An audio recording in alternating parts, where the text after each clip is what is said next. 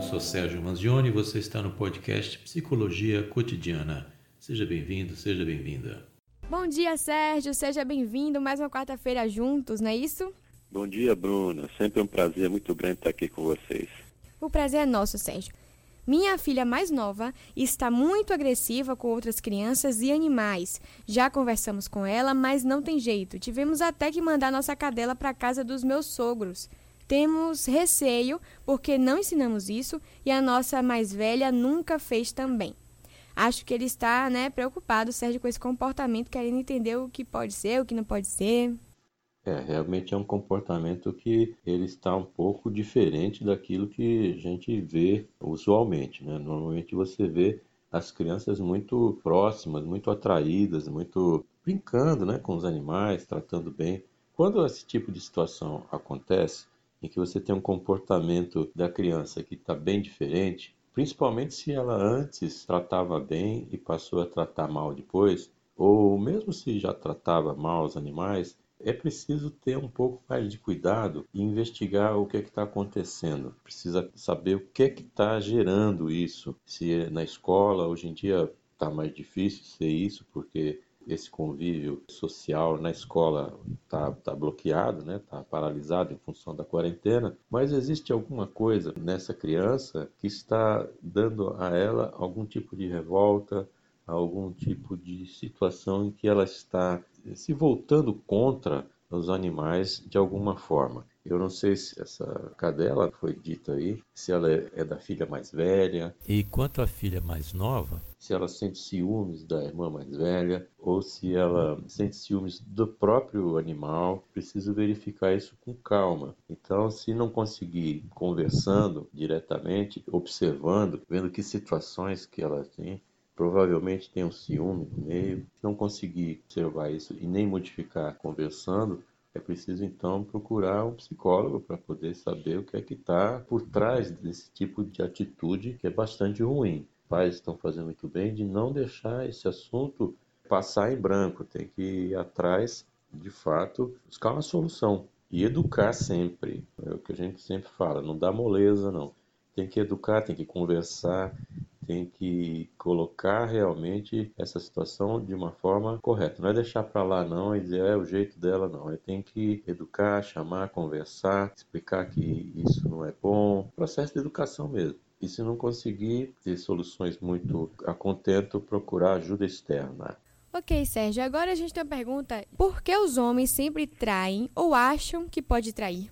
Bom, primeiramente a gente tem que fazer uma divisão de que a gente não pode, nem nesse caso, nem em nenhum caso, a gente pode generalizar. Não são todos os homens que traem e nem todos os homens que acham que devem trair. Isso acontece, sim, tanto para homens quanto para mulheres. Acontece que muitos homens sofrem uma pressão cultural bastante grande.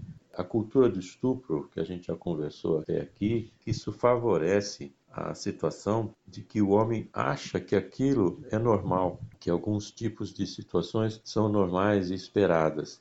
Existe também, de outro lado, essa pressão cultural. Há muitos grupos de homens, de amigos, em que aquele homem que ele não está tendo algum relacionamento extraconjugal, ou não tem uma traição aqui, ali, ou um caso, ele é mal visto pelo grupo. O grupo acha que ele não é um, esse macho todo. Esse tipo de pressão cultural da cultura machista, esse tipo de besteira coletiva e que vai pressionar às vezes uma pessoa a fazer algo que ela nem está com vontade de fazer, mas para poder ser aceita de, em determinado grupo, acaba fazendo algum tipo de coisa, como a traição, por sinal, para que possa ser bem visto. Então, essa é uma das causas, naturalmente, uma das possibilidades. Não, a gente não está dizendo que é a única possibilidade, porque, como a gente falou até na outra semana sobre um episódio aí, né, o programa foi todo sobre traição, as causas são múltiplas. Existem várias questões, as pessoas são diferentes e as causas também são diferentes.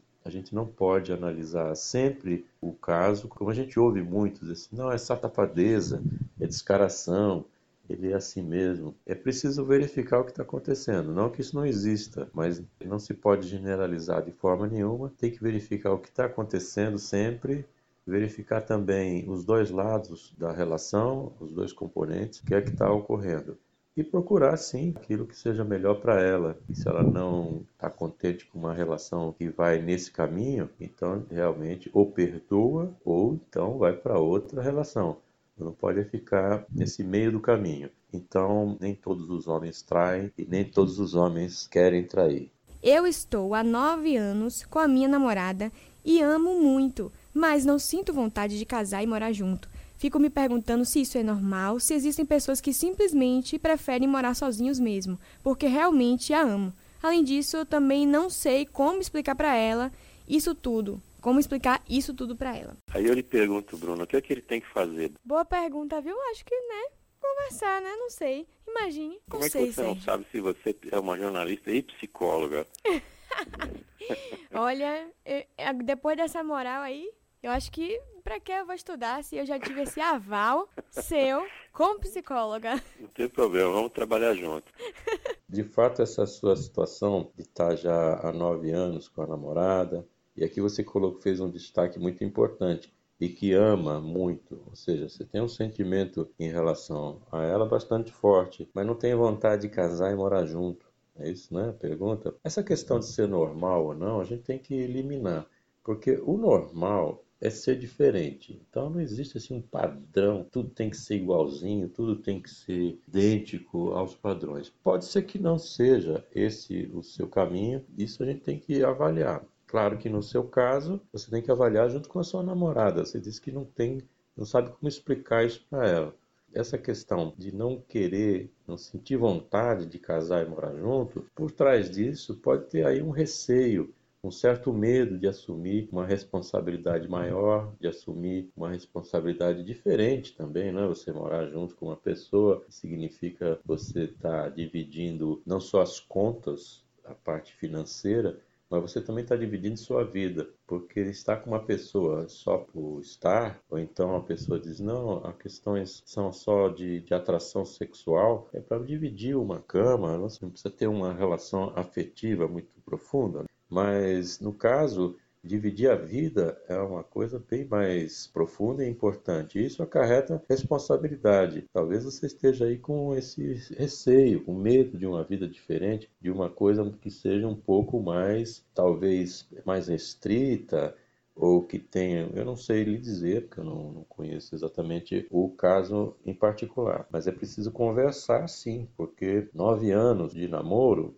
praticamente só falta você morar junto, né? porque existe já, e com, com amor, com esse sentimento, é preciso conversar com a sua namorada, explicar que você tem esse receio, vocês precisam conversar sobre isso. Você não pode seguir a vida colocando nem essa situação, nem nenhuma de lado, nem para baixo do tapete. É preciso conversar, é preciso ver como isso se realiza e também tomar cuidado na hora de falar para não pensar que ela é o problema, porque senão a pessoa pode também ouvir isso como uma rejeição, não é?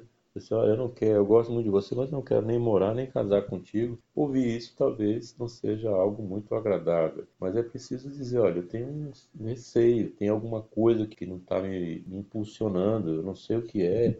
Eu amo você e tal, mas tem aqui algo me travando. Como é que a gente pode resolver isso? Já que você se coloca como um casal, você pergunta para ela como é que nós, né, os dois, vocês dois podem resolver essa situação. Depois que eu fui assaltada, eu nunca mais consegui pegar ônibus em paz. Fico nervosa, com taquicardia, mãos suadas. Ainda passei a gastar muito dinheiro com Uber. Queria ajuda para controlar esse pavor. Está aí uma situação cotidiana, muito comum, em que as pessoas passam por esse tipo de situação. Ou você conhece alguém que foi assaltado ou já foi assaltado. A gente vive numa sociedade extremamente violenta, em que as coisas acontecem diariamente. Eu não estou falando só no caso de, de, um assalto no ônibus, mas a gente tem um assassinato a cada 10 minutos no Brasil. A gente fica indignado né, com isso, tal, mas depois passa, ninguém lembra mais, porque a gente é exposto demais a esse tipo de situação, sofre demais com esse tipo de situação.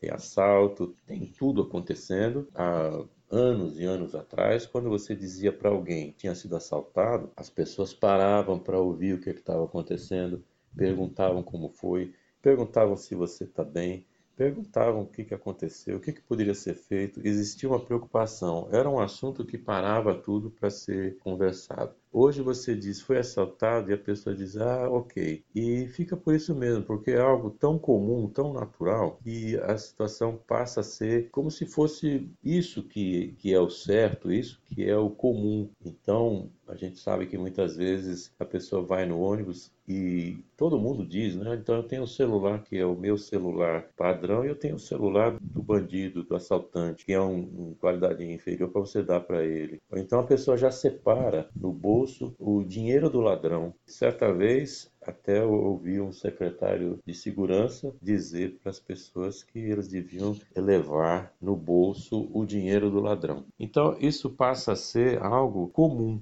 Quando a pessoa sofre esse tipo de coisa, como aconteceu aqui, assaltou, ficou nervosa, taquicardia, né, mão suada, passa aí de Uber pela segurança, é, de fato passou por um trauma nem é todo mundo que reage com tranquilidade, simplesmente está acostumado, mas ela sofreu aqui bastante com essa situação. O que você pode fazer é entender que você está numa situação que é possível de acontecer mesmo, ou você continua aí andando com seu Uber e vai gastar muito dinheiro com isso, ou você vai aos poucos voltando a andar no ônibus, voltando a entender que isso pode acontecer sim, mas que isso não necessariamente vai ser algo que possa lhe colocar em risco, etc. Infelizmente, é uma situação coletiva, a gente se coloca na posição aqui da nossa ouvinte que fica sem alternativa, fica aí sem uma maneira de de resolver a situação, porque ela precisa do transporte público, andar de Uber para cima e para baixo pode ser pesado no orçamento e que a gente aguarda isso há muitos e muitos anos, que o poder público resolva esse tipo de situação e que a gente não vê acontecer. Então, a querida ouvinte, tente voltar aos poucos para o transporte público, converse com outras pessoas que já passaram pela mesma situação, fácil de encontrar isso Veja como é que elas estão fazendo para poder lidar com esse problema e vá em frente sem medo. Sérgio Manzioni, a gente tem mais uma pergunta aqui, e essa, mais uma vez, voltada aí para o amor, para os relacionamentos românticos. Eu trabalho com meu ex-noivo e a gente terminou de uma forma inacabada, uma decisão dele que eu não entendi. Eu pensei em pedir demissão, mas não quero abrir mão dos meus objetivos. Como superar ele se eu vejo todo dia? É outra situação bastante chata, né? Uma das maneiras mais indicadas quando uma pessoa tem um término de relação e não quer mais sofrer com isso ou tentar resolver essa situação de uma forma menos sofrida, vamos dizer assim, uma das indicações é você não ter contato com a pessoa, é você se afastar, não ver mais essa pessoa, também não ficar aí stalkeando, futucando Instagram, Facebook, etc., do outro, é se afastar de fato para poder isso ir dissolvendo. E esse contato diário é um contato que não vai ajudar nesse processo. Como ela está dizendo que tem um terminou de uma forma estranha, não é? É um, um, acabou que não acabou, ela não entendeu muito bem o que é que está acontecendo. Agora, precisa pensar o seguinte: é, por que, que você tem que pedir demissão? Você tem seus objetivos, você já tem um, um trabalho, você tem algo que lhe dá essa condição atual que você tem até financeira, você deve gostar, você tem seus planos, né?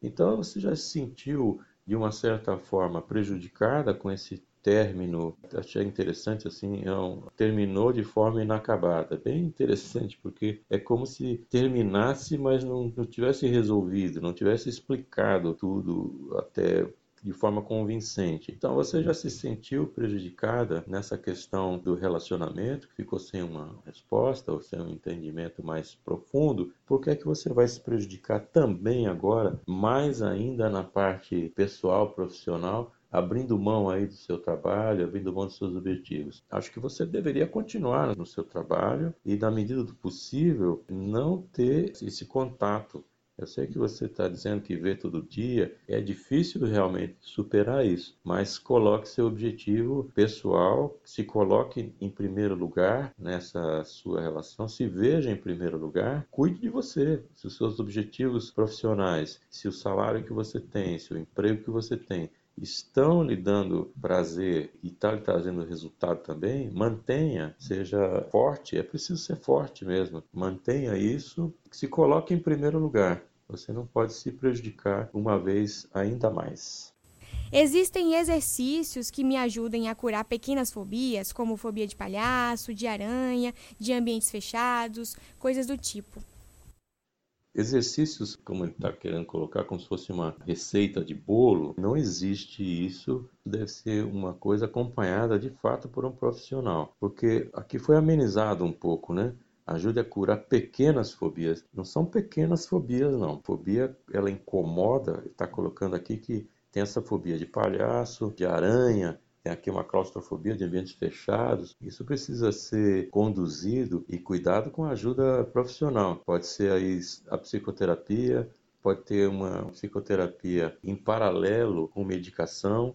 Então, por isso é preciso fazer uma avaliação profissional com um profissional realmente qualificado para isso. Então procure uma ajuda de um psicólogo, psicóloga, para você saber qual é a melhor maneira de conduzir esse processo. Não entre muito nessa onda de internet que você faça isso, faça aquilo e resolve, é porque às vezes as coisas são um pouco mais complexas do que simplesmente fazer um exercício ou ter uma mudança de comportamento assim ou um pouquinho diferente. Procure ajuda, sim, se livre do problema e faça isso rápido para você se livrar o mais rápido possível. Quando a minha avó faleceu, a gente tinha, a gente já tinha mais de dois anos sem se falar. Hoje eu sinto a culpa horrível e me dá um desespero saber que não tem nada que eu possa fazer. E aí, Sérgio, como solucionar uma questão que você é, não tem a possibilidade de dialogar com alguém, né? Pois é, é uma situação também bastante difícil, bastante incômoda. Não pode mais resolver algo que está posto. Então, nesses casos, quando não há solução, a solução já está feita. O que você pode fazer, primeiramente, é não se culpar por essa atitude. Existia alguma maneira a fazer diferente? Poderia ser que tivesse acontecido isso. Mas esse fato aqui de estar dois anos já sem se falar, ele já indica que existia alguma coisa que não andava muito bem nessa relação. Então, pode acontecer realmente no meio desandar, porque a gente não espera que a pessoa vá morrer, não é? Então o que aconteceu aqui com ela é que ela de fato não consegue agora refazer algo e está se punindo, está se sentindo culpada. Não tem o que fazer aqui a não ser se desculpar, perceber que você também pode errar e que essa situação não foi a contento para você Ok, siga sua vida em frente. Já aprendeu com essa situação que você considerou ruim para você? Então, na próxima vez que você tiver uma situação similar, faça diferente, para que você não possa sofrer a mesma coisa que está sofrendo agora. Mas em relação ao que passou, se desculpe, se desculpe com sua avó também. Fale isso, nem que seja pro ar, pro espelho, mas se desculpe com ela. Se desculpe também por não ter feito algo antes e siga em frente. Não fica parado nesse ponto, não. Ficar parado aí não vai resolver a situação. O que vai resolver a situação é exatamente você seguir em frente e não fazer novamente. Zé Sérgio, fica aí, né, a, a lição para a gente resolver as coisas que a gente tem para resolver, em vez de a gente guardar, ficar. Se algo que é inacabado e que você quer resolver, resolva. Mesmo que seja para cortar laços de vez, ou seja lá o que for, mas que seja uma situação bem resolvida, né, para a gente. Esse é um caminho muito importante. Por isso que a gente está sempre aqui falando que você tem algo para falar com uma pessoa, fale. Diz que você ama uma pessoa, Diga para ela que você ama. Você está esperando o quê? O que, é que você está esperando para dizer para aquela pessoa que você não vê e que você gosta? E se você não vê há muito tempo, vá lá, fale com ela. Não deixe o assunto passar. Converse. Diga que você ama. E se tem algum problema, vá lá resolver. Veja o que é está acontecendo. A gente tem que exercitar mais o perdão. A gente tem que entender que as pessoas não são perfeitas e a gente também não é perfeito.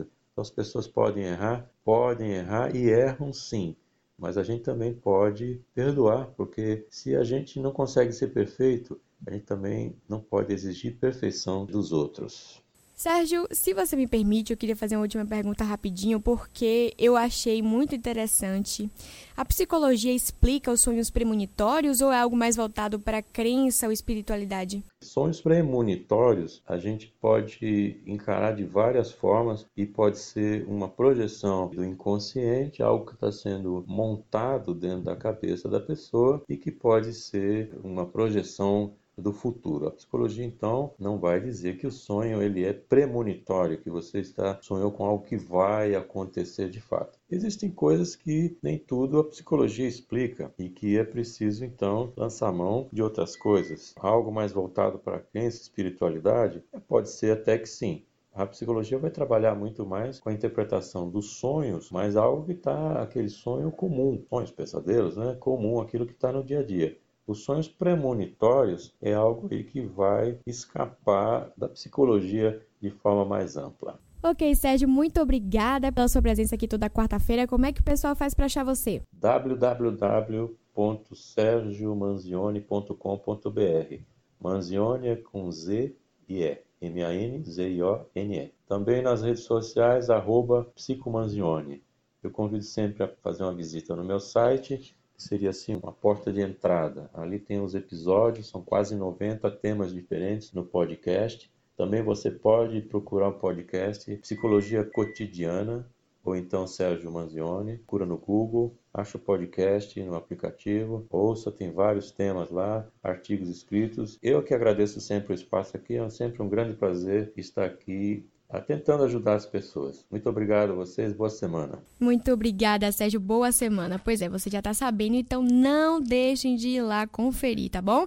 Tudo, todo o material que Sérgio Manzioni faz. Você acabou de ouvir mais um episódio do podcast Psicologia Cotidiana. Muito obrigado e até o próximo.